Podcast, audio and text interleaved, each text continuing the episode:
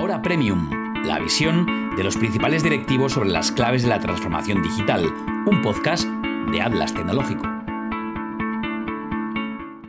Bueno, pues vamos a hablar hoy eh, de plataformas, mallas y catálogos de datos.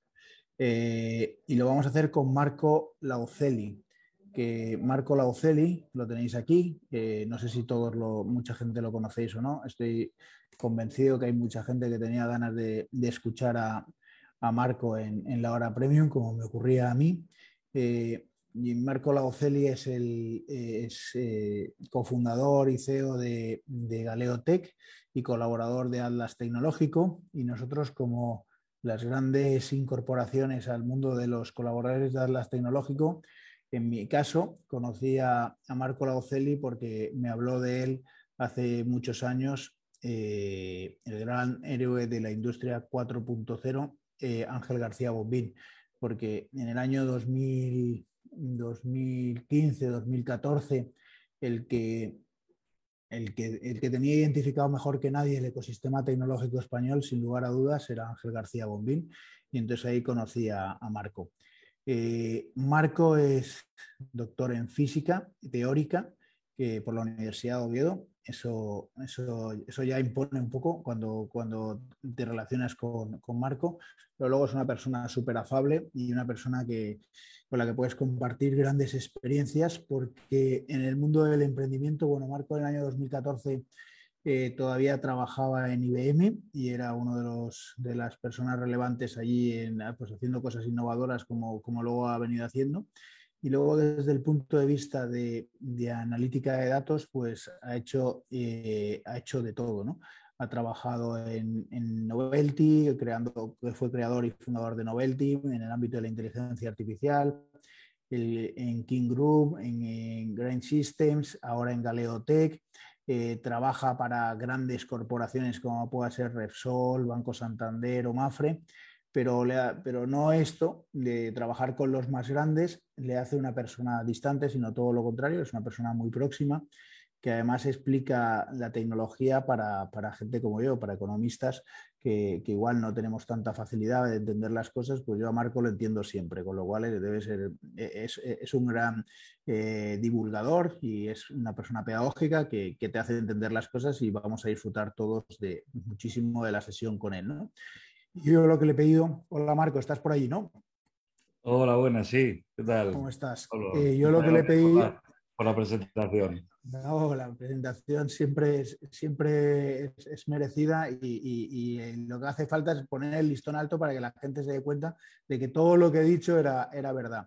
Y yo le pedí a, a, Marco cuando, cuando, cuando preparábamos la sesión y demás que yo creo que lo más importante es que las empresas, mm, bueno, eh, pues parece que trabajar con Galeo y trabajar con, Marco, pues eh, eh, que allí tiene otro de nuestros grandes profesores, porque Marco es profesor de Fontalen, al, igual que Alejandro Alija, que es uno de sus, de sus, socios y fundadores de la compañía, que son grandes, grandes profesores. que yo creo que lo importante aquí es entender que es verdad que las empresas más grandes como Repsol o como un Banco Santander o como Mafre o como Capsa eh, puedan llevar la voz cantante a la hora de, bueno, Capsa es una empresa más pequeña, pero, eh, pero que pueden llevar la voz cantante a la hora de abordar proyectos de estas, de estas características, pero que cualquier pyme y cualquier empresa del sector industrial los puede llegar a ejecutar. Entonces, en una hora no da para mucho, pero sí para entender y para superar determinadas reticencias que las empresas o miedos que las empresas puedan tener a la hora de, adentrarse en este tipo de proyectos. Y luego creo que es importante que quede claro qué formación o qué conocimientos previos son necesarios para abordar este tipo de proyectos.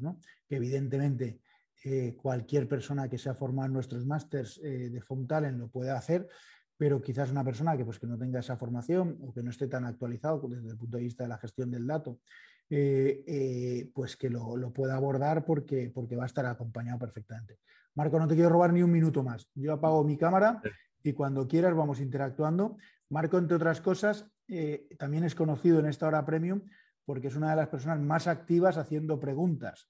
Entonces, y muchas de las preguntas que hemos dirigido en nuestra hora premium, sobre todo en, los comienzos donde Marco estaba siempre conectado y disponible, hacía preguntas súper interesantes. Entonces, lo digo para los que estéis conectados, Marcos se merece recibir como mínimo el mismo trato. Entonces, por favor, lanzarle preguntas inteligentes e interesantes. Eh, siempre tenemos el comodín de, Eugenio Mayor, que lo tenemos ahí conectado. En cualquier caso, lo conoces bien, hará preguntas interesantes eh, porque yo tengo mis limitaciones. Entonces, tú te mereces preguntas de gran nivel, Marco. Venga, vamos a ellos, vamos a disfrutar todos mucho. Esperemos que tú disfrutes también mucho con la sesión. Seguro, que sí, seguro que sí. Dejo, a ver, dejo de compartir y apago mi cámara. Venga, hasta ahora. Muchas gracias, Pablo. Bueno, pues bienvenidos a todos y muchísimas gracias a, Atlas, como siempre, bueno, a ti particularmente, Pablo, porque siempre cuentas conmigo y para mí es un placer eh, participar en la comunidad y bueno, pues intentar Marco, estoy teniendo problemas con el audio. Estoy teniendo problemas con tu audio. Eh, yo no sé si los demás lo oís igual o no. Hola, hola, hola. Vaya, empezamos bien. Eh, ¿Me oís ahora mejor? Ahora yo te escucho mejor, sí. Vale, eh, espero que no nos pase mucho esto porque no sé por qué tengo creo, algún problema con, con mi equipo. Vaya. Eh, con mi equipo me refiero con, con, mi ordenador. Espero que, que ah, vamos, ahora lo, podamos tener una, una, sesión en paz, digamos, desde ese punto de vista de, de los medios. Eh, bueno, eh, pues eso, yo encantado, digamos, también de que nos me, me hayáis todas las preguntas posibles. De hecho, creo que tendría mucho más sentido quizás que, que, que escucharme sin más. espero que, que, generemos un poco de, de debate. Eh, hoy, bueno, pues cuando me invitasteis a, la hora premium, pues hoy conociendo un poco lo que hacemos y lo que hacemos en particular eh, en Galeo, pues eh, y a la hora de plantearme un contenido que pudiera ah, ser interesante, no pesado, etcétera, bueno, pues ah, al final, bueno, la cabra tira al monte y, os, vamos, os voy a hablar un poco de, de algo que quizás no sea la parte más digamos, más, que más luce de, digamos, de, todo este tema en torno a los datos y a las capacidades y a la explotación de los datos dentro de las empresas y particular del mundo industrial. Pero yo eh, voy a intentar hacer, digamos, una, o contaros un, poco cómo hemos visto nosotros en los últimos años la evolución de este tema del, del, tratamiento y la gestión de, los datos voy a intentar ponernos algunos ejemplos de que hemos vivido como proyectos. Y un poco, el objetivo es un poco entender cuáles, o sea, mi objetivo es transmitiros cuáles son realmente las, por supuesto, desde, nuestro punto de desde mi punto de vista, las claves para que un programa o una transformación ah, basada en datos, ah, digamos, mitigue riesgos que, la hagan fracasar o que por lo menos, digamos, tenga avisos de, uh, de ser, digamos, exitosa y exitosa a largo plazo, ¿vale? Y, y, la mala noticia, por decirlo así, es que el problema no es un problema viejo y es un problema bastante poco sexy, si queréis, ¿vale? Eh, si queréis, el resumen fundamental uh, de todo lo que voy a contar, ¿vale? Es que el, valor principal ah, de, un programa o de, la tecnología que usemos para gestionar los datos es darnos capacidades de integración de datos. ¿vale? Suena, muy, insisto, muy poco, muy poco atractivo, ahora veremos que para entenderlo más de lo que, lo que suena, pero el mensaje que quiero dejar ya de entrada es la mayoría de los inconvenientes, dificultades, etcétera, eh, para que alguien, para que una empresa tenga un, un, un, eh, un programa exitoso de explotación de la información, es, reside en lo bueno que sean las soluciones y las capacidades de integración de la información uh, que tenga. ¿vale? Entonces, bueno, voy a, uh, un poco, mi plan es eso, ver un poco cómo en los últimos años se han ido abordando este, e, e, este reto de la integración de los datos, ¿vale? Uh, y qué se está viendo ahora y digamos cuáles son las últimas tendencias y cuáles son los últimos proyectos que pueden ilustrar cómo se están usando estas tendencias. también hay, un elemento que creo que es importante que comentaba Pablo, que es, ah, bueno, yo mencionaré alguna compañía, quizás alguna compañía es muy grande, ¿no? Como Repsol o, o cosas así, pero a medida que, que la tecnología va madurando también, esta, esta problemática se reproduce a escalas más pequeñas. No es necesario tener el megaplan uh, o, digamos, ser la mega empresa para enfrentarse, digamos, a, a, este tipo de, de, retos, ¿vale? Uh, bueno, voy vamos a entrar en materia y voy a empezar, digamos, con, uh, al menos con una hipótesis de partida que es necesario que compartamos porque si no la compartimos no, no, no tiene sentido nada esto de lo que hablamos, ¿vale? Bueno, lo primero que necesitamos eh, compartir es que eh, el, uh, el, dato es un activo valioso de las compañías. Es decir, eh, y esto diréis, joder, qué, obviedad. Bueno, eso resulta obvio ahora, pero no sé si resulta obvio hasta las últimas consecuencias de qué significa eso.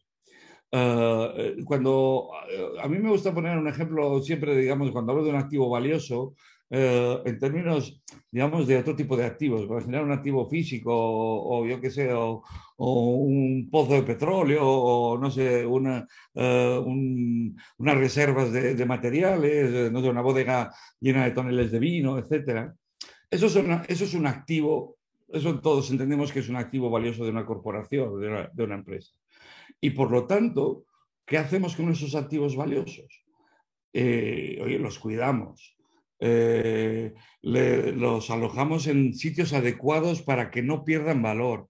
Los tratamos, digamos, de eh, monitorizar y analizar continuamente para entender en qué punto de valor están. Digamos que tenemos todo un ciclo de vida en torno a la gestión de los activos, ¿vale? Para garantizar que hagan, que cumplan y proporcionen el valor que tienen que cumplir o que esperamos que cumplan. Esto, si asumimos que el dato es un activo valioso de una compañía, tenemos que hacerlo exactamente igual eh, con el dato. Y a veces mm, yo creo que no lo acabamos de, percibir de, de exactamente la misma manera. Los activos valiosos no se dejan a la intemperie, los activos valiosos no se descuidan, los activos valiosos tienen responsables de garantizar que sigan siendo valiosos. Y eso es lo que significa aceptar que el dato es un activo valioso. Por lo cual, eh, yo la primera reflexión que, me haría es, sí, el titular lo compartimos todos, de que el dato es valioso, pero que yo haría la reflexión, me refiero a todos los que podéis estar escuchándome dentro de vuestras compañías, es cuánto de, de, digamos, cómo de consecuentes somos con esa titular que seguramente eh, todo el mundo eh, compartimos. Bien, vamos a ver un poco qué significa, digamos, vamos a un poco desgranar un poco la margarita esta de, de qué significa cuidar un activo valioso. ¿Vale? al menos como mínimo yo lo resumiría en tres, en estos cuatro puntos, ¿vale? Eh, que, que, os señalo aquí, ¿vale? Un activo es valioso, para que sea valioso, eh, tenemos que tener por lo mínimo un ownership sobre él. Es decir, tenemos que poder, si es valioso, insisto, si es un activo nuestro, tenemos que poder gestionarlo. Y eso significa que tenemos que tener la sensación de que somos los propietarios de ese activo. Si no, es valioso, pero para otro. ¿vale? Y esto tiene buena parte que ver con capacidad de acceder al dato, ¿vale? Pero también con capacidad de, tener todos los elementos de que nos permitan gestionarlo. Esto que, que llamo propiedad del dato. Y en el mundo industrial en particular tiene unas consecuencias que trascienden simplemente las tareas que yo puedo hacer, porque tiene que ver con también con mis partners, con uh, mis vendors, con mis proveedores de maquinaria, tiene que ver con el ecosistema con el que, eh, eh, con el que genero, digamos, uh, mi actividad. Por supuesto, una vez que, digamos, soy consciente de que tengo que tener esta propiedad y tengo, digamos, de tener acceso a, explotar el, el, dato, bueno, pues tengo que hacerlo con un entorno que me proporcione seguridad, calidad, gobierno, etcétera. Todo, digamos, un, podemos resumirlo todo como una paraguas de gobierno, digamos, de, ese activo, ¿vale? Y luego hay dos aspectos muy importantes para mí, ¿vale? Y, de hecho, quiero decir, en, particular ocurre con el mundo del dato. El primero es que eh, por la madurez en la que estamos, eh, eh, todo el mundo quizás reconozcamos que, el, dato es un activo valioso, pero todavía no le hemos encontrado los modelos de negocio, los modelos de explotación que nos vayan a proporcionar ese, ese digamos, que nos vayan a, materializar ese valor. ¿vale? Y es importante que nos, que nos centremos eh, en uh, dedicarle esfuerzos y capacidades y atención justamente a este objetivo. ¿Vale? Que por cierto es el objetivo que está generalmente en el, top management de las empresas, ¿no? de, de, hacer magia con los datos y por tanto sacar nuevos modelos de negocio. Pero luego la realidad nos dice que la mayoría de las cosas que hacemos son reporting de lo mismo que reportábamos siempre, ¿no? Con los datos. Con lo cual hay como una especie de, gap entre las expectativas de lo que nos puede dar el dato de nuevo y aquello que realmente acabamos haciendo por N limitaciones que, que luego comentamos, ¿vale? Y luego un segundo aspecto muy importante, y en la empresa nosotros dedicamos mucho tiempo y mucho foco a esto, es eh, que todos los mecanismos, todas las tecnologías, los procesos, los conocimientos, etcétera, que empleemos en explotar el dato, ¿vale? Eh, todas esas nuevas capacidades tienen que devolver a los sistemas de negocio. Es decir, yo puedo tener mucha inteligencia artificial y puedo tener, no sé, todo tipo de sofisticación a la hora de, proceder, de procesar y explotar el dato, pero al final quiero que la inteligencia artificial se devuelva, no sé, a mi sistema de mantenimiento, a mi CRM, a mi sistema transaccional, lo que sea, donde yo ejecuto mi negocio. Y muchas veces nos olvidamos de que las capacidades analíticas tienen que integrarse con, los sistemas de negocio. Entonces, estos son los cuatro, para mí, son los cuatro piezas clave ¿vale? para poder eh, realmente, digamos, que, hay que plantearse para tener un plan, un plan eh, que realmente vaya a sacar valor de, los datos. Eh, a veces uno se encuentra con situaciones, digamos, muy al principio y con lo cual es, quizás más fácil, ¿no? Dice, bueno, parto de, de, un hoja en blanco y otras veces, que es lo más común, no partimos de un hoja en blanco y muchísimo menos en, en eh, en el entorno industrial, donde la explotación de la información para operar procesos y, activos, en fin, eh, es connatural a, a, la propia actividad industrial. ¿vale?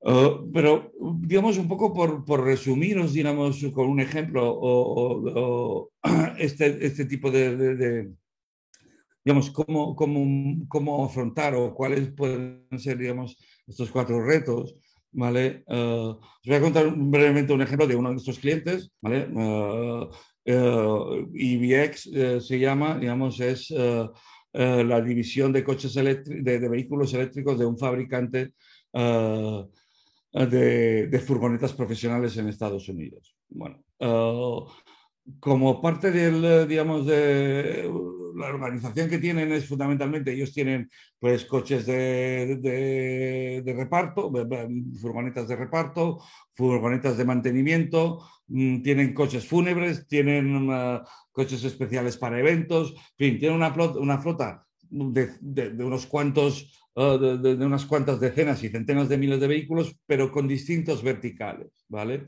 Y lo que IBX hace es, eh, digamos, es el proveedor de, vamos a decir, de la plataforma del coche eléctrico. Es decir, todos tienen una, misma plataforma y luego el, factor de forma, por decirlo así, de que se aplica para cada uno de los usos, pues ya no lo proporciona IBX, sino una marca específica del grupo que se dedica, me lo invento, a las furgonetas de reparto, otra que se dedica a las furgonetas de, de mantenimiento. Con lo cual tenemos distintas unidades de negocio que usan una misma infraestructura de, vehículo eléctrico y uh, adaptan luego el producto a sus clientes, que cada uno es distinto. ¿vale?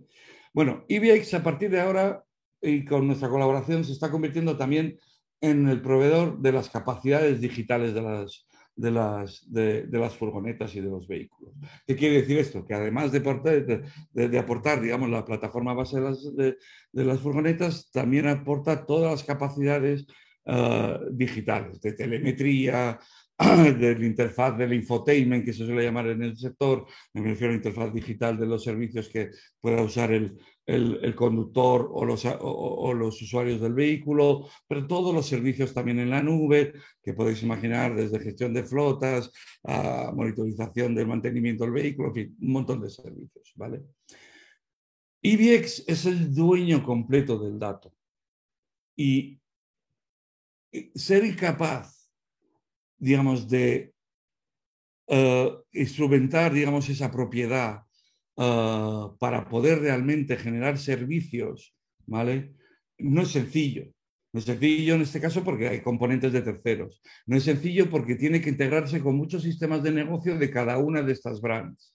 No es sencillo porque, claro, hay que garantizar en un entorno complejo, digamos, uh, la seguridad del dato, etcétera, etcétera. Pero el objetivo está claro. El objetivo es sacar nuevos, mm, digamos, ingresos o ingresos adicionales a partir de explotar la información que tenga que ver con todas las furgonetas. Por ejemplo, ya ha sacado o está planteándose sacar un servicio de seguro, ¿vale? Basado en los datos, a través de un acuerdo con una aseguradora, pues puede vender las furgonetas con un seguro, ¿vale? Que tiene una prima especial porque está el vehículo monitorizado completamente, continuamente está consiguiendo unos revenues, unos streams de ingresos nuevos por unos servicios digitales de vigilancia a los robos, ¿vale? Que si queréis os puedo contar más detalles. Pero bueno, quería simplemente ilustrar un ejemplo, ¿vale? Donde empezando desde cero, porque realmente, digamos, IBX es una compañía nueva, el planteamiento es todos los datos de todos los vehículos, de todas estas marcas distintas, para estos usos verticales distintos, van a ser de IBX. Y yo como proveedor de datos, digamos, a las marcas, tengo que preocuparme de encontrar los nuevos usos, de integrarlo, etcétera, etcétera. ¿Vale? Pero bueno, vamos a volver a aterrizar y vamos a empezar a ver cómo esto se ha venido haciendo o digamos, cómo se han venido cumpliendo estos objetivos en el mercado, digamos, a lo largo, no sé, os voy a hablar de los últimos cinco años, porque ha ido cambiando bastante el, escenario. A pesar de que parece que llevamos uh, mucho tiempo hablando de lo mismo, la foto que estamos viendo está evolucionando muy rápido. Bueno, igual que, eh, quería que todos estuviéramos de acuerdo en que el dato es valioso, uh, creo que todos vamos a estar de acuerdo en, en esta cosa tan fea de que la única misión relevante desde el punto de vista de la gestión de los datos por parte de las compañías es ser un integrador de datos. ¿vale? Bueno, ya os digo, no es, no es lo más sexy, pero, pero es, lo, es lo, más, lo, lo, lo más importante. Digamos, es el factor clave que va a determinar si vamos a tener éxito o no. Hace poco en otra sesión, por cierto, en una sesión de, de, de, de, Diálogos 4.0, una persona digamos, responsable de IoT y de, y de tecnologías emergentes de CEPSA, hablaba de, decía una cosa que creo que es una verdad muy, muy, muy importante, que es el reto de todas esas adopciones tecnológicas es combinar dos velocidades, ¿vale? Es encontrar nuevos nichos de negocio, nuevos casos de uso, nuevos proyectos donde explotar la información, pero garantizando a la vez que estamos construyendo las infraestructuras, ¿vale? Para que esos proyectos luego se puedan explotar bien. Eh, no hacer ambas cosas tiene mucho riesgo. Es decir, hacer infraestructuras sin saber para qué no tiene ningún sentido, ¿vale? Eh, el riesgo es la estupidez directamente, eh, pero hacer solo casos de uso sin preocuparse de cómo vamos a tener ¿Cómo vamos a atender este cometido nuestro, digamos, de explotar de forma sistemática, recurrente, sostenible y cada vez más uh, eficiente un activo nuevo que es el dato y olvidarnos de esas infraestructuras es un error, es un riesgo grave, es un riesgo grande. Y de hecho, la mayoría de los proyectos fracasados a lo largo del tiempo relacionados con cualquier tecnología en general, diría yo, pero en particular con la explotación de la información, tienen que ver con no haber, hecho, no haber dedicado tiempo a, crear las infraestructuras adecuadas para explotar los sistemas. Bueno, a lo que, a lo que iba. eh, esto es grafiquillo que os pongo aquí, no voy a entrar mucho en detalle, pero tuvimos la ocasión en un entorno muy grande, como era el Repsol en 2018 o 2019, creo que fue esto que hicimos aquí, de hacer una encuesta entre todos los analistas de datos y los data scientists que estaban trabajando en la compañía, tanto internos como de proveedores, y que nos contaran cuál era el problema principal que tenían a la hora, digamos, de abordar proyectos basados en datos.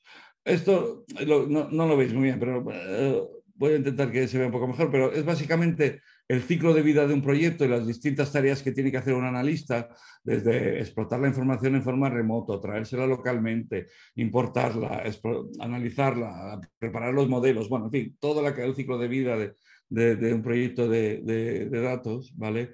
Y le preguntamos dónde, estaba, dónde estaban las, el challenge, dónde encontraban los stoppers. Bueno, eh, abrumadoramente la mayoría, digamos, valoró como los stoppers fundamentales el acceso y la exploración de la, información disponible. Y es cierto. Fijaros que es muy importante, pero también que pensé, eh, ser capaces de saber qué datos tenemos disponibles y, poder acceder a ellos, o, cualquiera que hayáis tenido una misma experiencia con, con un proyecto de datos, habréis notado que es la parte más difícil. Eh, tener una pequeña muestra de los datos disponibles es probablemente fácil, pero tenerlo de forma sostenido, amplio y que se pueda explorar y que se pueda libremente evaluar qué hay en, la casa de, datos disponibles para un propósito de negocio es extremadamente difícil. ¿vale? Es extremadamente difícil y sin embargo es insisto, la tarea, y claro, si yo no tengo el activo bloqueado y no soy capaz de acceder a él, ya puedo tener todas las capacidades del mundo, pero no tengo, no, no, no tengo, no tengo alimento para, para mis capacidades. Con lo cual, si no resolvemos la, esta, esta, esta, problemática de acceder al dato, ah, muy difícilmente haremos, ah, podremos tener un plan mm, ni ambicioso ni no, un plan para, explotar información. ¿Cuáles son las causas? ¿Por qué esto es tan difícil? Bueno, yo supongo que todos los que lo podéis notar en vuestras propias organizaciones. Si solo pensamos en los sistemas de negocio tradicionales, un RP, un CRM, un, no sé, cualquier sistema, digamos, de, gestión, de, de, gestión de recursos humanos, lo que sea, ¿vale? Bueno, generalmente los programas suelen ser los mismos, suelen ser complejos, algunos son antiguos, tienen interfaces más o menos amigables, eh, también hay un elemento probablemente quizás el más determinante que es la complejidad organizativa de quién es el que tiene el acceso y quién me puede facilitar el acceso a la información que tenga la, el sistema en concreto. Ahora, vayamos y pongámonos un poco más en el ámbito industrial específicamente vuelve a ocurrir, estas complejidades, digamos, para acceder a información de los sistemas se repiten exactamente igual, los sistemas de negocio. Pero hoy va, tenemos una complejidad todavía mayor, que es si vamos a los sistemas fabriles, donde está la información de lo que pasa realmente en nuestras plantas, eh, la complejidad aumenta enormemente. Eh, por la dispersión y la fragmentación de estándares y la cantidad de protocolos, etcétera, que existen. Ah, por, los sistemas legacy que no estaban pensados para tener interfaces hacia, ningún, hacia ningún mundo exterior, etc. Por la propia mm, localización física donde están eh, los activos que, cuyos datos queremos obtener, etcétera, etcétera, etcétera. Pero hay un problema que, sobre el que me voy a detener un momento, ¿vale? Que es volver un poco a discutir de quién son los datos, ¿vale? Y aquí voy a, contar un ejemplo muy, muy claro, trabajando con una... Hablaré de, digamos, de, compañías de Langas, no siempre es la misma, ¿vale? Para que no, no, penséis que, a pesar de que a lo mejor las imágenes son siempre, eh, pues, parece que son la misma, eh, afortunadamente tenemos más de un cliente de Langas y trabajamos en entornos parecidos en ambos, ¿vale? Pero, bueno, voy a hablar de gasolineras un momento, ¿vale? Eh, y, es, digamos, una, la pregunta, si queréis, es un poco retórica porque la voy a contestar yo mismo, pero es, en una gasolinera tenemos unas componentes que son de terceros, por ejemplo, el túnel de lavado. ¿vale? Igual que en una planta tenemos componentes que son maquinaria, que son de terceros, ¿vale? ¿De quién son los datos de esa maquinaria? ¿De quién son los datos que genera el túnel de lavado? ¿De quién son los datos que genera, no sé, una prensa que haya comprado a un fabricante alemán? Es difícil contestar esa pregunta. No es fácil. Y desde el punto de vista ah, de los principios que os decía al principio, una de las cosas que tenemos que tener claras es que, que nosotros queremos el ownership sobre los datos. Cuando dices nosotros, ¿quién eres? ¿El eh, fabricante de la maquinaria? no, no, bueno, cada uno dirá, lo dirán ambos. Pero es que yo creo que deberían de ser de los dos, ¿no? Deberían ser de los dos. Mm, puede ser que digamos eso sea una respuesta. Eh, generalmente la respuesta buena, digamos, o, es la respuesta consensuada es cómo compartimos la información sobre el túnel de lavado. Pero no es lo habitual. Lo habitual es que, y en, y en industria, eh, lo sabes igual que yo, muchas veces el acceso al dato de la maquinaria está bloqueado por el propio vendor de la maquinaria. Muchas veces. Y, y no, es un, no es una tarea sencilla llegar a cambiar el modelo de, acuerdo con eso, o de, digamos, de, relación respecto a eso. Porque, vale, son de los dos, pero ¿quién los gobierna? Bueno, ¿y quién, ¿y quién explota un servicio? Porque en el, momento, en el momento, nosotros eh, ahí tenemos relación porque tenemos alumnos que están vinculados a compañías de, esta actividad, ¿no?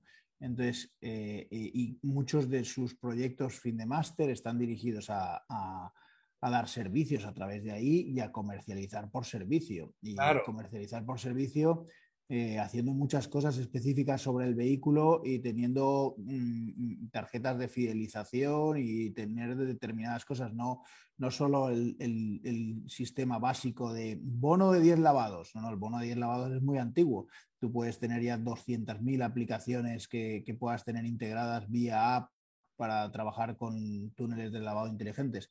Pero te, dejo, simplemente incorporar un poco de información. Te dejo que Está muy bien el ejemplo porque justamente, digamos, ese es el tipo de situaciones. Pero si yo quiero regalar un café o un descuento de gasolina a alguien que venga a lavar mi coche, ¿quién gobierna el dato? ¿Qué dato? O sea, eh, explico el tipo de situaciones que pueden ocurrir. Entonces, aquí hay un debate y el debate no está resuelto y probablemente no se resuelva. No hay una solución. Pero es una eh, lo que yo quería señalar aquí solamente es que es un debate que hay que abrir con nuestros proveedores y hay que poner sobre la mesa. En el mundo del automóvil, por ejemplo, que el ejemplo que hacía referencia al principio, ha sido siempre así. Los tiers ones, ¿vale? Que son realmente los que construyen componentes, ¿vale? Por defecto, hasta hace poco, eran los dueños de esa información y no tenían, no facilitaban más que el acceso aquello imprescindible para que, de, información imprescindible para que su componente funcionara en el contexto que era el vehículo. Pero ahora queremos hacer otras cosas con la información. Y cambiar el deal con el, con el vendor, digamos, no es una tarea sencilla. Y, lo que tú apuntabas es también importante. Desde el punto de vista del fabricante del túnel de lavado, del, del Tier 1, digamos, o del vendor de la maquinaria, llevan años intentando servitizar sus, activos físicos. Si yo le corto el acceso a la información, no me pueden dar servicio. O ese servicio smart que se habían construido sobre el activo físico no lo pueden hacer. Este tema es un tema que no está resuelto y que es un tema mm, eh, realmente eh, eh, para mí central y crítico tanto desde el punto de vista del fabricante de bienes de equipo como desde el punto de vista, digamos, de quien lo integra. Ah, puede haber situaciones, digamos, realmente críticas ¿eh? Eh, cuando se abren estos debates. Críticas de perder relaciones o de cambiar relaciones, que ha venido ocurriendo durante mucho tiempo, ¿vale? Previamente. Y simplemente es por, por los datos, ¿vale? Entonces, es un tema eh, que yo quería señalar, porque ocurre específicamente en, eh, los entornos donde hay activos físicos. Por supuesto, también ocurre en otros sistemas, ¿vale? En sistemas puramente digitales. Oye, yo si uso un servicio SaaS de un software, los datos que genera ese servicio SaaS, ¿de quién son? ¿Del proveedor de SaaS? ¿Son míos? ¿De quién son? ¿Vale? Entonces, bueno, e, e, es parecido, digamos. Del mundo digital parece que todo se simplifica un poco porque tenemos interfaces o tenemos estándares para definir interfaces. Pero en el mundo físico esto es bastante más complejo. Vale. Eh, entonces, vamos a ver, bien, tenemos este primer cometido con todas estas consideraciones de, de, integración del dato y cómo se ha venido resolviendo esto. Bueno, pues yo diría que los últimos tres años, o dos, o, vamos, da igual, los últimos años hemos estado, digamos, eh, de hecho, hasta la, la, eh, propia Galeo se, se, llamaba, vamos, tiene un lema en ese momento que era la Data Platform Company, ¿vale? Básicamente, digamos, esto se ha venido resolviendo construyendo lo que se suele llamar la plataforma de datos corporativa. Eh, no voy a entrar en mucho detalle técnico de lo que es una plataforma de datos hoy en día, ¿vale? Porque no se trata de esto. Bueno, simplemente quiero que nos quedemos con eh, lo que hacen y el cometido que hacen, ¿vale? Y, y, qué tienen, ¿vale? O sea, básicamente una plataforma de datos corporativos deja de ser una infraestructura centralizada dentro de la compañía, ¿vale? Que tiene básicamente eh, estas cuatro cajitas, tres cajitas, perdón, más que cuatro, ¿vale? Que es Oye, una cajita que le permite extraer información uh, de los sistemas fuentes, de los sistemas de negocio que tenemos, eh, traemos los datos, uh, un proceso que nos lo permita limpiar, etcétera, y nos lo deja limpio en esto que habitualmente se ha venido llamando la capa Silver, pero me da igual lo del tema de los nombres, ¿vale? Pero pues, quedaros simplemente que es, la plataforma es una infraestructura que permite de forma centralizada, centralizada, y esto es importante, extraer información de los sistemas fuentes limpiarlos, pulirlos, digamos, garantizar su calidad, protegerlos eh, y securizarlos y ponerlos a disposición en esto que habitualmente se llamaban a capa Gold, ¿vale? Para los usuarios de negocio que los explotaran, ¿vale? Eso es una plataforma de datos, ¿vale? Puedo tener todo tipo de fuentes, eh, pero básicamente eh, es, esto es una plataforma de datos, ¿vale? Bueno, tiene una vertiente, si queréis, un poco o, digamos, hermana, vamos a decir así, que son las plataformas de IoT, para todo aquello que venga de los datos de activos físicos, generalmente, ¿vale?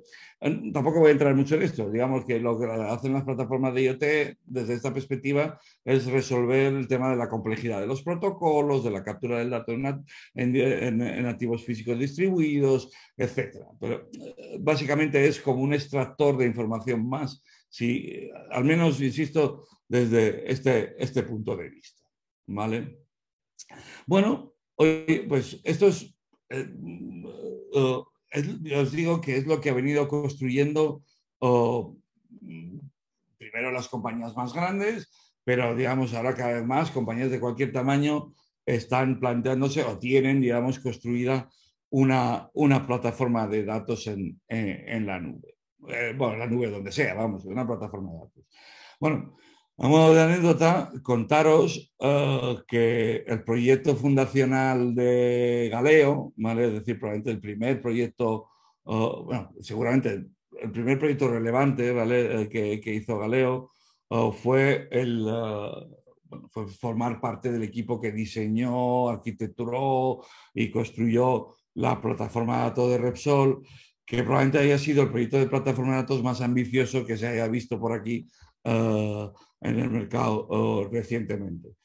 Para daros algunos números, es una plataforma que cuando se empezó a construir uh, había 110 proyectos de analítica que tenían que acabar alojándose o que estaban esperando la existencia de la plataforma para acabar, digamos, alojándose en la plataforma.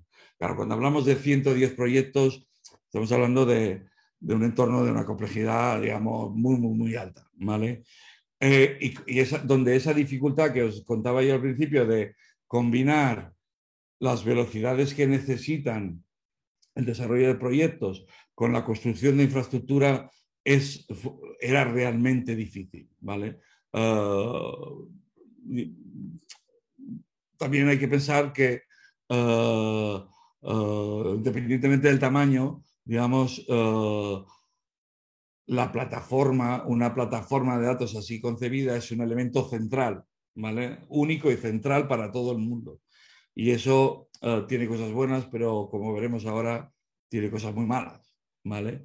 Eh, de hecho, vamos a, bueno, aquí veis, eh, no voy a entrar mucho en detalle, pero bueno, lo que aquí está representado es las distintas capas que os decía de la arquitectura de la plataforma, luego cada uno va adecuando cada una de esas capas a sus necesidades y a la forma eh, eventual que tiene de, explotar la, esos datos.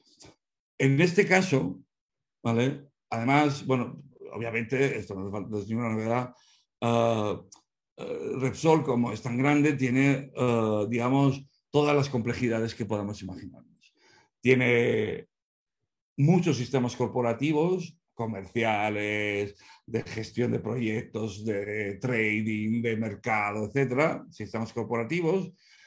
Tiene unos entornos industriales críticos, que son las refinerías, eh, que tienen doble consideración, más allá de ser muy importantes, tiene consideración de activo crítico, de infraestructura crítica dentro de un país, ¿vale? Y tienen los pozos donde se hace eh, la extracción, que están distribuidos por el mundo y, en sitios poco accesibles generalmente, o digamos con su propia dificultad. Y luego tienen una red de estaciones de servicios, ¿vale? En la que también ocurren cosas relevantes. Bueno, esa plataforma, siendo centralizada, luego se fue extendiendo con plataformas, digamos, de IoT cuyo propósito era básicamente la captura del dato, tanto para el entorno de fábrica como para el entorno, o sea, de refinería, como para los entornos de, eh, gasolinera, por ejemplo. ¿Vale? Pero eh, veremos, ahora lo volveremos a ver esto, pero de una forma un poco distinta. Pero pensad que en este punto, en el planteamiento que, en el momento de los del que os estoy hablando, ah, ah, solo se pensó bueno, se usaron estas plataformas, digamos, estas extensiones para solo capturar información ah, de las fábricas, de las gasolineras, de los pozos, etc. ¿vale? Un extractor de información más. ¿vale? Bueno, vamos, a ver qué, pasa con este tipo de infraestructuras, con estas plataformas que se hacían estos tiempos atrás. ¿vale? Y voy a volver a, a recapitular, digamos, lo que son las expectativas de lo que queremos conseguir, ¿vale? Como gestores de, este activo que es el dato. Oye, queremos estandarizar el acceso al dato, ¿vale? Queremos facilitar el acceso al dato y que esté estandarizado, ¿vale? Queremos poder gobernar, garantizar la calidad del dato, proporcionarle seguridad, etcétera, etcétera, etcétera, ¿vale? Pero haciendo esto, lo que queremos también es, de alguna manera, eh, digamos, darle velocidad a esos proyectos que requieren velocidad, acelerar, acelerar los proyectos de los datos. Si yo soy capaz de resolverle las partes más complicadas, que es el acceso y la integración de la información, pues la teoría me dice que los proyectos irán más rápido. ¿vale? Bien. Y luego está el tema este que realmente es donde está el valor importante de los datos. No es solo hacer los proyectos de lo que ya venía haciendo, sino encontrar nuevas oportunidades en base a reutilizar datos, a cruzar datos que no se han cruzado nunca entre sí, etcétera, etcétera. ¿Vale? Estas son todas las expectativas que puedo tener. Pero vamos a ver ahora cómo realmente funciona una plataforma de datos y hasta qué punto nos sirve para uh, cumplir estas expectativas. A ver si puedo ¿Cómo, cómo se suele, eh, digamos, operar esto? A ver.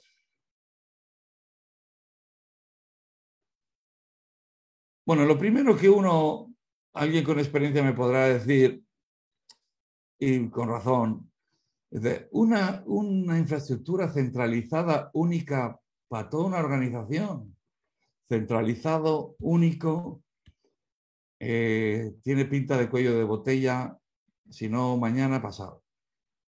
Y con razón. yo os voy a dar el titular. Las plataformas de datos no escalan, las plataformas de datos se convierten en cuellos de botella con mucha facilidad. ¿Vale?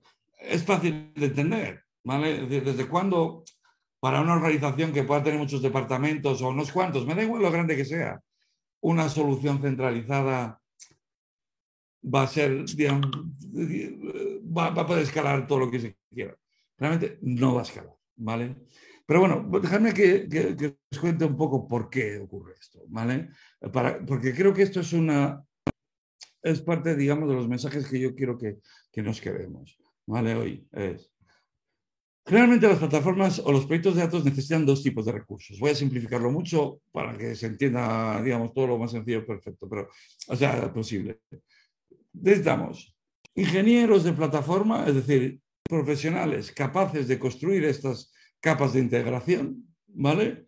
Y luego necesitamos analistas de negocio, donde estoy metiendo analistas de negocio, eh, gente que, digamos, profesionales que son los que operan los sistemas de negocio actuales, y también estoy metiendo data scientists y otro tipo de profesionales vinculados a los datos que les traen valor de negocio a los datos. ¿Vale? Son dos perfiles distintos. Aquí estamos hablando de ingenieros que construyen infraestructuras y aquí estamos hablando de, profesionales que se dedican a resolver problemas de negocio. ¿Vale? Bien, ¿Cómo se suele estructurar un equipo de alto una plataforma? Bueno, generalmente se, eh, los sistemas fuente, que son los sistemas de negocio que pueden existir en la casa, los opera gente de negocio, ¿vale? En, la IT, etcétera, pero siempre vinculado al proceso al que sirven, ¿vale? El GMAO lo puede llevar una persona de IT, pero que acaba saliendo y dando servicio al departamento de mantenimiento, por ejemplo, ¿vale? O el CRM lo llevará alguien de IT, pero, digamos, su cliente es el de marketing, por lo cual acaba, digamos, siendo un experto de eh, la tecnología para, para, para, ese, para ese proceso. ¿vale? Y lo mismo, yo si quiero hacer mantenimiento predictivo, al final el data scientist tiene que saber mucho de mantenimiento, ¿vale? Eh, y tiene que ser capaz de coger esos datos, pero entenderlos en el contexto del mantenimiento. Los ingenieros de plataforma no tienen que entender nada de esto. Los ingenieros de plataforma son uh, ingenieros de infraestructuras, son los que ponen los canales. ¿vale? Desgraciadamente, eh, es, una, es, una, profesión, digamos, que requiere ciertos conocimientos ah, variados, con lo cual no es precisamente que esté el mercado poblado de ingenieros de datos ah, o ingenieros que puedan hacer plataformas, digamos, mm, con facilidad. Es muy difícil. Y es muy difícil que una compañía como Repsol tenga un equipo razonable de ingeniería de datos para su tamaño. Lo mismo para cualquier otro tipo de compañía. ¿vale? Entonces, ¿qué ocurre?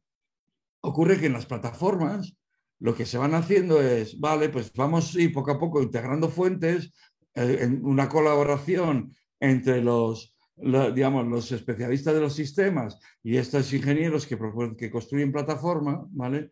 Y vamos a ir atendiendo casos de uso, ¿vale? Es decir, vamos a ir integrando una fuente, preparando los datos para que haya una explotación.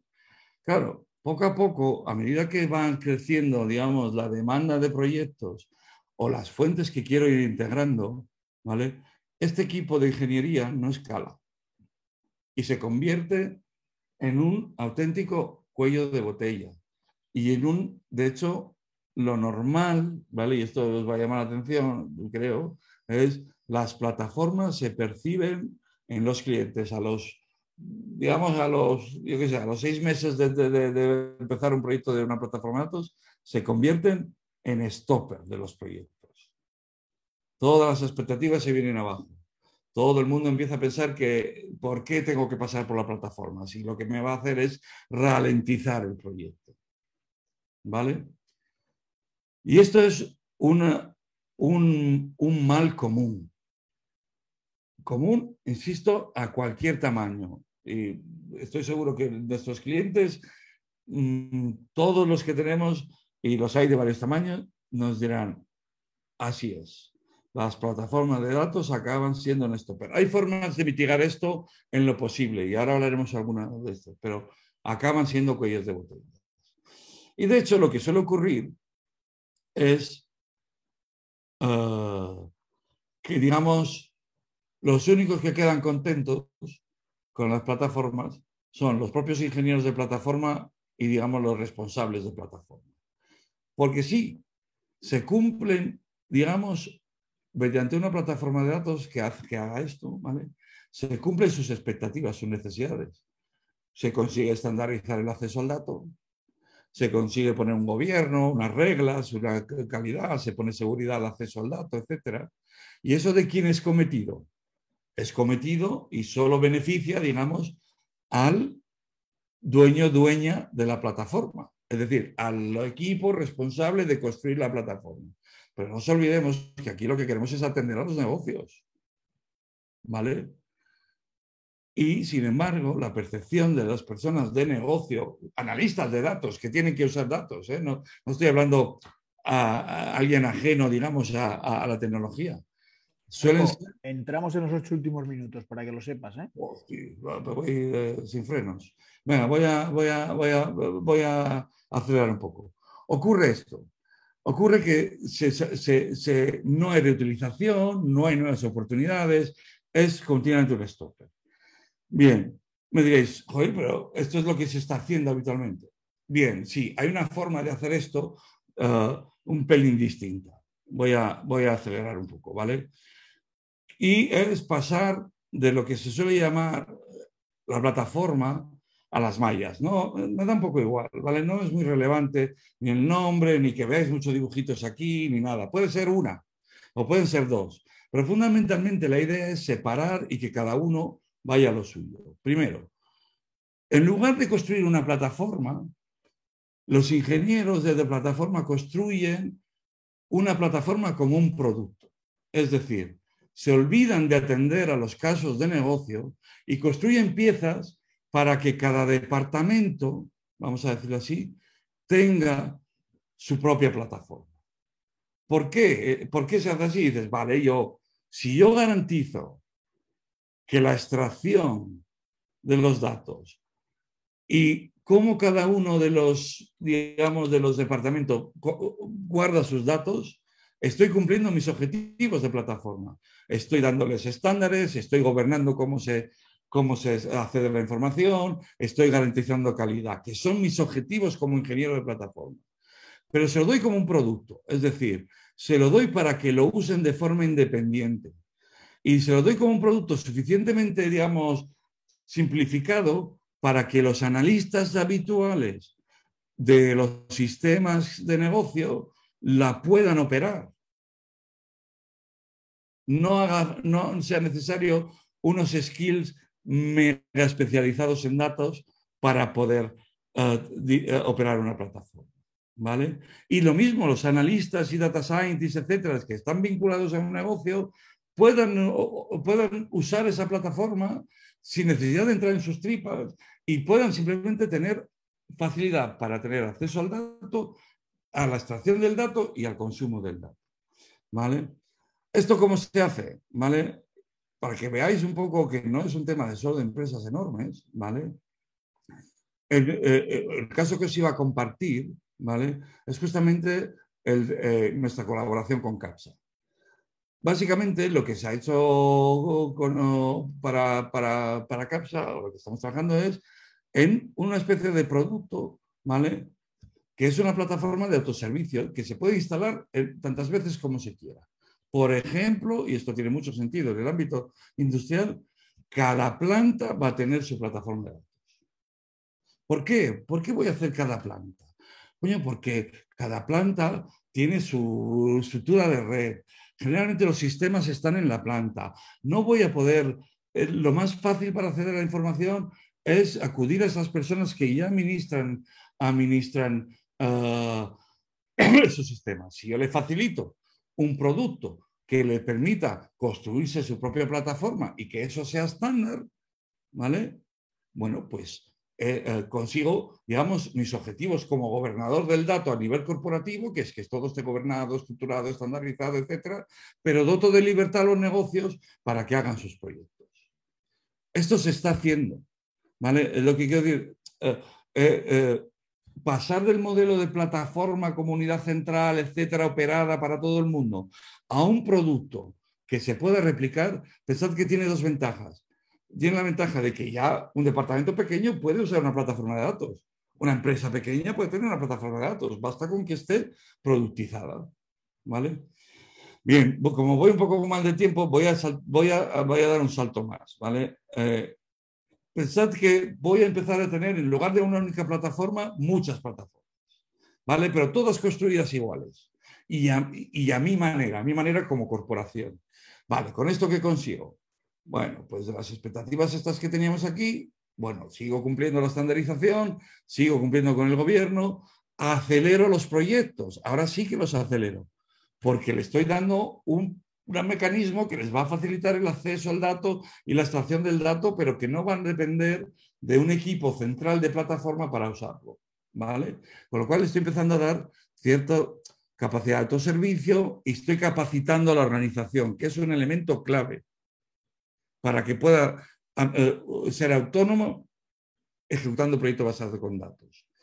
Bueno, pero me diréis, vale, pero joder, he pasado de tener todo centralizado, con lo cual visibilidad sobre todos los datos, y ahora vuelvo a tener fragmentación porque cada uno tiene su plataforma. ¿Cómo consigo estos objetivos que eran los principales que yo decía? Las nuevas oportunidades basadas en la reutilización y en, y en, y en, y en la combinación de los datos. ¿Dónde están esas? ¿Cómo las, cómo, cómo, qué, tengo que hacer para poder habilitar eso? Bueno, me salto un ejemplo que ahora os comentaré si tenemos tiempo en la charla, ¿vale? Y os voy a hablar de lo último que se está haciendo. Lo último que se está haciendo es, en este contexto donde cada uno tiene una plataforma, se están construyendo lo que se llaman data products. Es decir, cada departamento que tiene su plataforma decide qué producto de datos ofrece a los demás departamentos. Hay muchos mecanismos para hacerlo, pero pensar en uno concreto, por ejemplo, para el mundo industrial. Un digital twin es un data product. ¿Vale? Yo estoy exponiendo mi, mi, mi, mi, activo como los datos de mi activo y los puedo exponer para reutilización. ¿Vale? Aquí tenéis un ejemplo. Nosotros tenemos experiencia construyendo, en particular, digital twins para una red completa de gasolineros, por ejemplo. ¿Vale? ¿Y qué más? Vale, tengo data products. ¿Y qué más está construyendo? Dice, vale, pues lo que tengo que hacer es marketplace de datos corporativos. Y es otra cosa que se está haciendo. Aquí veis, fruto de nuestra colaboración con Ferrovial, dos capturas del marketplace que está haciendo Ferrovial para que todas sus unidades de negocio publiquen sus productos de datos y cualquiera en la corporación puede acceder a través de un mercado, un marketplace, a reutilizar esos datos. ¿Vale? Con lo cual, ¿qué he conseguido? ¿Vale? Y perdonar que, digamos que de alguna manera he conseguido lo que había conseguido, pero con los productos de datos y con los marketplaces voy a habilitar la reutilización gobernada, controlada, estandarizada, etcétera, y voy a poder promover, digamos, la, aparición de nuevas oportunidades vinculadas a las combinaciones de datos. ¿vale? Pensad que a medida que la ingeniería esta de integración inicial de la plataforma se va pudiendo empaquetar en producto, también es más barata, más accesible, más, es decir, se comoditiza de alguna manera la capa de construir plataforma y, y por encima esta capa de construir productos de datos y, y marketplace de datos es lo que va teniendo, digamos, son las capas de más valor que podemos añadir a nuestra, en nuestra función de integradores de datos, que somos, digamos, los responsables de datos de las corporaciones. ¿Vale? Los responsables de datos de las corporaciones vamos a ser responsables de integración de la información, ¿vale? Y responsables de crear estos marketplaces, que por cierto, mañana puedo abrir a terceros externos, ¿vale? y puedo empezar, digamos, a generar una dinámica de colaboración en torno a los datos, tanto interna como externa. Marco, una de nuestras normas es no superar las dos. Acabo, acabé. Y he dado la chapa, cosa que quería evitar. no, no has dado la chapa, simplemente que intenta sintetizar el final ah, para, que, todo el mundo luego cuando lo pasemos a podcast la gente lo pueda escuchar dentro del tiempo que tenemos establecido. Lo, dejamos, lo dejamos aquí. Yo sí que me gustaría contaros un, caso, por lo menos que es muy, que creo que es, digamos, motiva, es una buena motivación para todo esto, ¿vale? Bueno, una de estas petroleras, el uno de los mayores éxitos que ha tenido explotando la datos, ¿vale? De forma nueva, es con un proceso en el que su unidad de trading de mercado desarrolló unos motores predictivos que les permitían predecir el precio de los distintos subproductos del petróleo a X meses vista. ¿vale? Y lo hizo simplemente para tener una capacidad productiva de mercado, ¿vale? Y eso ya daba su rentabilidad. Por otro lado, en una de las refinerías se hizo un planificador inteligente, que era capaz, digamos, de replanificar, reconfigurar la refinería para optimizar en base a la demanda qué producto más queroseno, más naftalina, más gasoil, en fin, imaginarlo así, ¿vale? Yo puedo, digamos, de alguna manera optimizar la refinería para que produzca optimice la producción de un producto versus otro, ¿vale? Eran dos proyectos independientes. A alguien se encendió la bombilla y empezaron a pensar, ¿por qué no usamos las predicciones del mercado y de los precios y la demanda del mercado y directamente los conectamos con el planificador de la refinería. Se hizo eso, que es un caso de nuevo, uh, nuevo y ese proyecto dio un retorno, fue el más espectacular, vamos, os digo que dio un retorno de 9 millones de euros anuales. ¡Buah, qué animalada!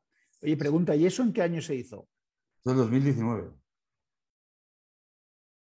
O sea, que hace tiempo, o sea, que esto no es, esto es, no es ciencia ficción, esto es mundo real y de hace ya algún año. Sí, esto fue realmente espectacular. Es el proyecto que y, y, no llega a un millón de euros los que se gastaron para construir el proyecto. ¿eh? Es decir, pues, esto obviamente estamos hablando siempre, y siempre puedo decir, la escala es muy grande. Sí, sí, a todo, todo, sí pero no necesitamos tampoco tener eh, retornos tan bestias. Eh, es decir, que lo que quiero decir es que el valor que tiene en encontrar usos cruzados de la información cuando aparecen es diferencial. Marco, te tendremos que volver a invitar. Yo ya sabía que esto iba a ser súper interesante, pero eh, yo, me he quedado, yo, me he quedado, con ganas de sacarle mucho más, mucho más jugo. Pero vamos a dejarlo aquí, si te parece. Eh, pronto os anunciamos la próxima sesión porque hemos tenido una, modificación de la sesión que teníamos prevista para la siguiente, entonces no os la, la voy ni a anunciar porque no tiene sentido. Y, pronto os anunciamos quién va a ser dentro de dos jueves quien tendrá la sesión. Mario, ha sido una maravilla. Yo recomiendo que eh, para conocer tanto, eh, bueno, a, a Mario ya lo conocéis, a Marco ya lo conocéis, perdón, que siempre le cambio el nombre. A Marco ya lo conocéis, pero conocer a Alejandro también es muy interesante y lo tenéis, eh, eh, lo ha colgado Eugenio durante la sesión, el enlace de, eh, el lunes pasado tuvimos una sesión súper interesante, no tanto porque yo la escuché y me parece súper interesante, sino porque el feedback de mucha gente que la ha escuchado ya nos dice que es súper interesante. De hecho, uno de los que te escuchará a ti el próximo sábado por la mañana, que suele ser uno de nuestros seguidores de los sábados por la mañana, que eh, es Luis Miguel del SAD, ya me dijo que le había encantado la sesión, tanto por todos los ponentes que, habían intervenido. Entonces la recomiendo, tenéis el enlace, eh, es está subido ya a, mi zona premium y, está, y podéis acceder a él porque tenemos también algunos, algunos artículos escritos sobre el, mundo de cómo gestionar los datos y las grandes redes de datos, que evidentemente es una de las especialidades de Galeo, empresa en la que trabaja Marco Lauceli. Marco, un placer, como siempre. Muchísimas gracias. Siento haber sido tan mal. No, sientas nada, ha sido un placer y nos quedamos con ganas de más, que es lo importante. buena semana, Marco. Fuerte abrazo. Hasta luego,